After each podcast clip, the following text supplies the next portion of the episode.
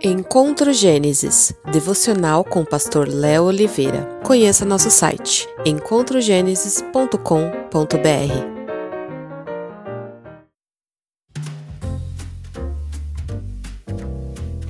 Olá, tudo bem? Enquanto estouram casos de pessoas infectadas com coronavírus no Brasil, é possível encontrarmos dois tipos de reações erradas: o desespero e a imprudência. O desesperado se vê à beira de um apocalipse hollywoodiano e começa a estocar máscaras e álcool gel e compartilha todo tipo de fake news que surja, contando que seja a mais tenebrosa possível. Por outro lado, o imprudente, por pensar e confiar em Deus, faz mandigas e atos proféticos para se proteger da doença.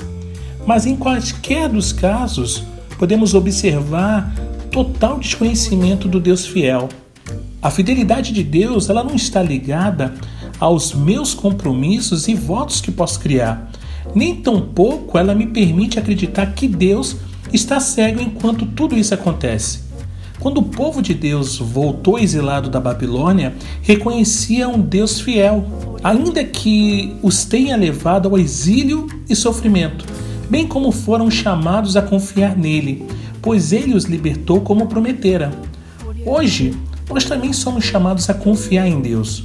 E essa confiança envolve saber que Ele é fiel.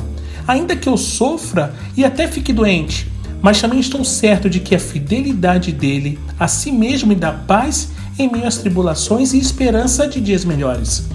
Dias em que não haverá mais morte e nem dor quando Jesus Cristo nos tirar desse exílio que peregrinamos e nos levar para o lugar que tem preparado.